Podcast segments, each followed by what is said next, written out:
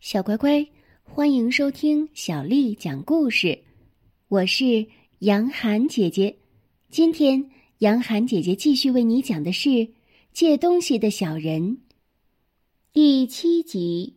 波德说：“我倒不担心那客厅，里面一目了然，一点可捞的东西也没有，除非来了客人，才会在桌子上或者椅子下面丢点什么。但从来不来客人。”至少十年或者十二年没有来过了。坐在这把椅子上，我可以凭记忆告诉你们客厅里所有的东西。霍姆里打断他的话说：“那柜子里有许多东西，有银器，有一把银的小提琴，连琴弦也是银的，给我们的阿里埃蒂正合适。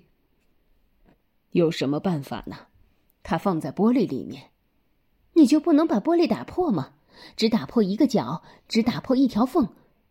可是他看见爸爸脸上惊恐的样子，声音也发抖了。霍姆里生气的说起来：“你听着，阿里埃蒂，借东西的事他知道的不多，不能责怪他。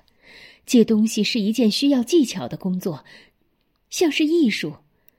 在这房子里住过许多借东西的人家，现在却只剩下我们一家了。”你知道为什么吗？都因为阿里埃蒂，你的爸爸是这一代最好的借东西能手。那是说，在你的爷爷那时代以后，连你的卢皮舅妈也承认这一点。你爸爸年轻的时候，我看见过他在敲锣通知吃饭以后，还能走遍整张摆好了菜的桌子，从每个碟子里拿一个果子或者一颗糖，等到有人进来吃饭，他已经溜走了。波德无力的笑笑，没有一点意思。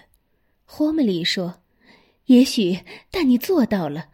还有谁敢这样做呢？那是我年轻的时候。你不能打破东西，小姐，这样可不行。借东西可不行。”霍姆里说：“那时候我们很富有，我们真有些可爱的东西。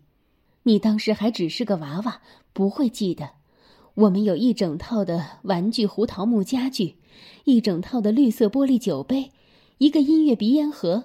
堂兄妹、表兄妹们一起来看我们，我们就开舞会。哦，你记得吗，波德？不但是堂兄妹、表兄妹来，古钢琴一家也来，各家人都来。我们一个劲儿的跳舞，年轻人坐在格栏边，那鼻烟盒会奏三支曲子。有克莱曼丁、上帝保佑女王和异地马车飞跑，大家都羡慕我们。阿里埃蒂问道：“那壁炉台那家人来了吗？”“没有。”“他们是谁？”“哦，你一定听我讲过壁炉台那家人吧？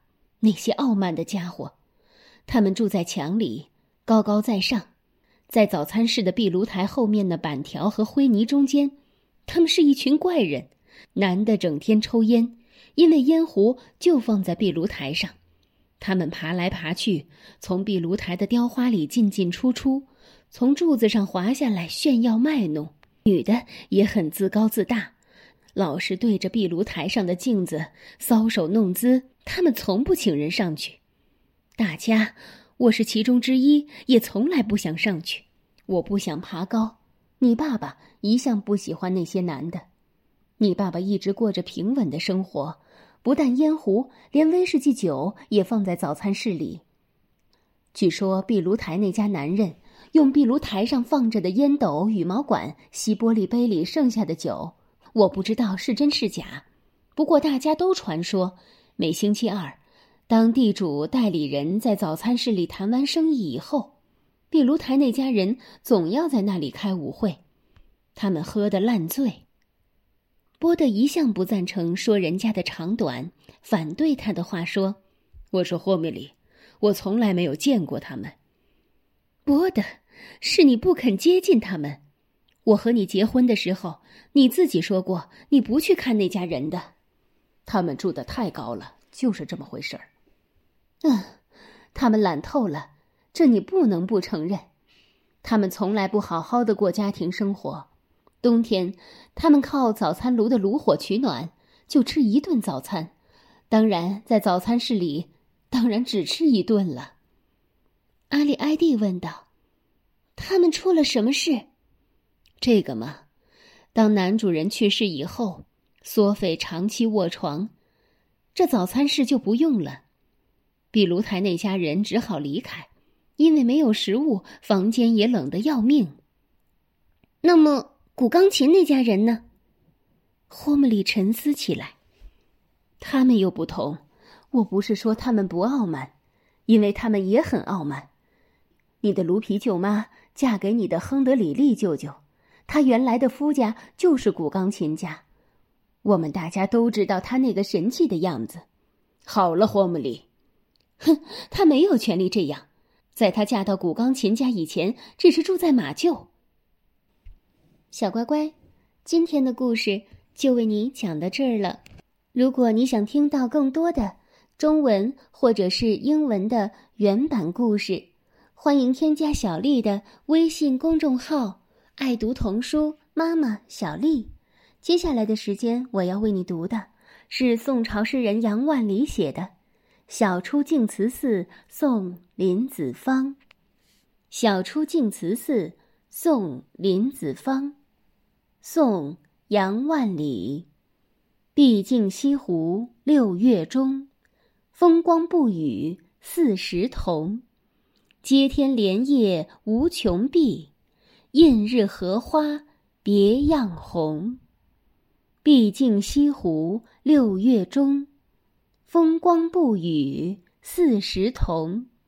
接天莲叶无穷碧，映日荷花别样红。毕竟西湖六月中，风光不与四时同。接天莲叶无穷碧，映日荷花别样红。小乖乖，晚安。